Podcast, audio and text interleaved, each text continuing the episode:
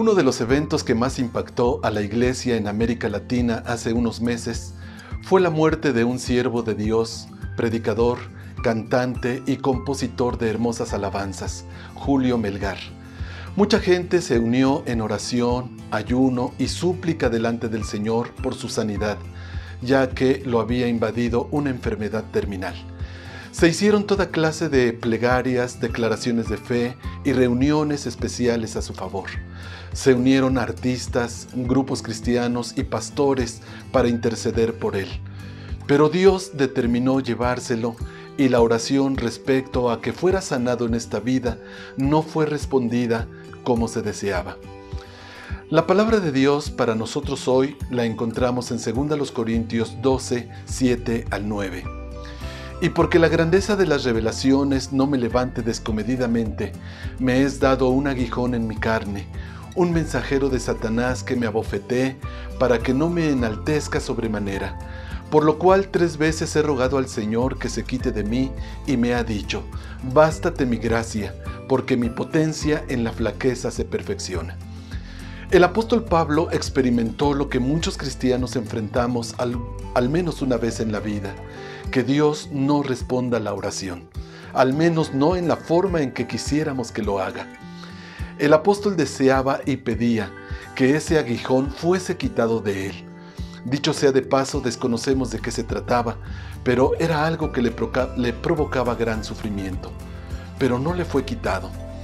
Dios le respondió de una forma distinta. Le dijo, bástate mi gracia, porque mi potencia en la flaqueza se perfecciona. Y qué felicidad fue para el apóstol Pablo haber recibido una respuesta, aunque diferente a lo que quería. Pero no siempre ocurre así. Muchas ocasiones hemos tenido que mirar de frente al aparentemente terrible silencio de Dios. Y cuando Dios no responde, se nos presenta una disyuntiva. Elegir entre dos caminos. Uno de ellos nos aleja de Dios y el otro nos acerca más a Él y de cada uno depende cuál camino tomará. Yo he vivido lo mismo que pasó con los que oraron por el hermano Julio Melgar. En la iglesia que Dios me permite pastorear, hay dos hermanas que fueron sanadas milagrosamente del cáncer por el poder del nombre y de la sangre de nuestro Señor Jesucristo. Una de cáncer en los ganglios y otra de cáncer en el estómago.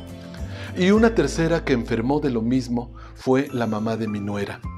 La iglesia oró por ella, ayunamos, ministramos la palabra de Dios y aplicamos toda la fe que pudimos y teníamos, pero no sanó.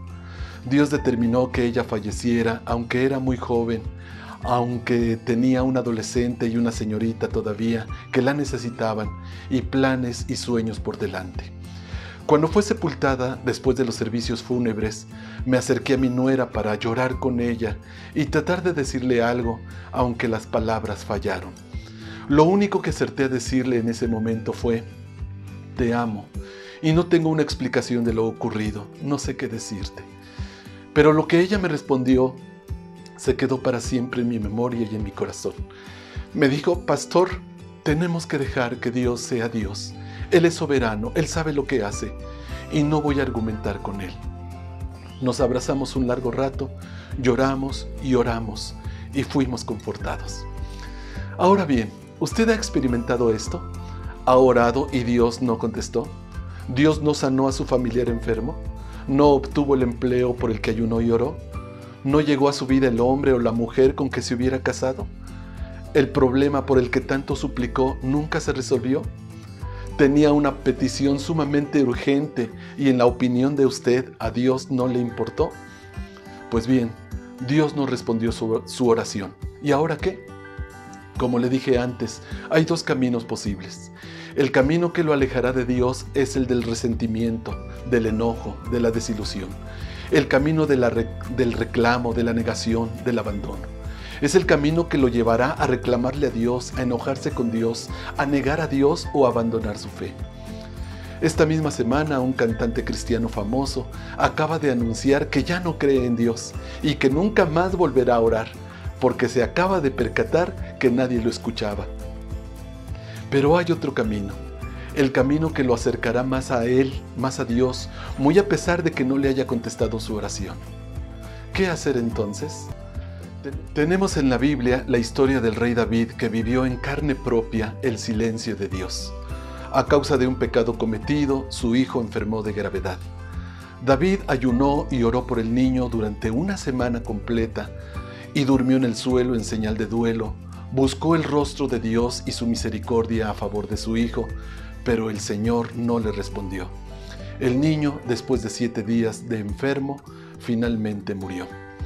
Y en la vivencia del rey David aprendemos qué hacer cuando Dios determina no responder. Lo primero es esto, no te paralices, sigue adelante. David, en cuanto se enteró que el niño había muerto, se levantó, se bañó, se perfumó, se cambió la ropa y pidió que le dieran de comer. Él no se detuvo. La negativa de Dios no acabó con su vida, determinó seguir viviendo. Mucha gente se queda en el pasado y ya no vive el presente y además oscurece su futuro. Lloran permanentemente, se amargan y ya no quieren saber nada, viven como zombies. Sé que hay experiencias difíciles de sobrellevar, pero no imposibles si estamos en Cristo. Él nos fortalece. Dios no contestó su oración, acéptelo, asimílelo y continúe. Hay miles de oraciones que sí le ha respondido. Siga confiando, siga orando y siga viviendo. Número 2. Adore a Dios de todos modos. Algo más que hizo el rey David fue que cuando el niño murió y entendió que su oración no había sido respondida como él quería, entró en la casa de Jehová y adoró a Jehová. No había resentimientos, no había reclamos. Se doblegó ante el Señor, aceptó su voluntad y lo adoró. ¿Sabe? Es fácil adorar a Dios cuando recibimos regalos de Él o cuando experimentamos su poder y ocurren milagros. La adoración que realmente cuesta es cuando va mezclada con lágrimas, cuando nos rendimos a Él, cuando aceptamos su voluntad aunque duela. ¿Ha oído que el canto más hermoso de algunas aves lo emiten cuando están heridas? ¿Sabía que la adoración más hermosa es cuando estamos quebrantados? Adore a Dios, cántele, levante sus manos a Él, aunque no le haya dado lo que le pidió. Dígale, mi Señor, igual te amo. Número 3. Apoye y edifique la fe de otros. David tenía una relación íntima con Dios y una oración no respondida no afectaba su fe, pero quizá no ocurría lo mismo con su esposa. Así que David tuvo que hablar con ella y consolarle. Hay cristianos que son admirablemente fuertes en su relación con Dios, pero hay otros que son débiles. Y a ellos tenemos que consolarlos y animarlos a que sigan confiando en Dios. Todos los creyentes en Cristo hemos tenido la experiencia de oraciones no respondidas, todos. Pero igual lo amamos y no perdemos la fe porque es cierto que si bien no nos ha respondido en algunas ocasiones, sabemos que nos ha respondido cientos de otras y seguimos creyendo en Él. Así que ayudemos al que flaquea para que siga confiando en el Señor. Amén, hermanos. La gracia de nuestro Señor Jesucristo es suficiente y nos basta. Que el Señor nos bendiga.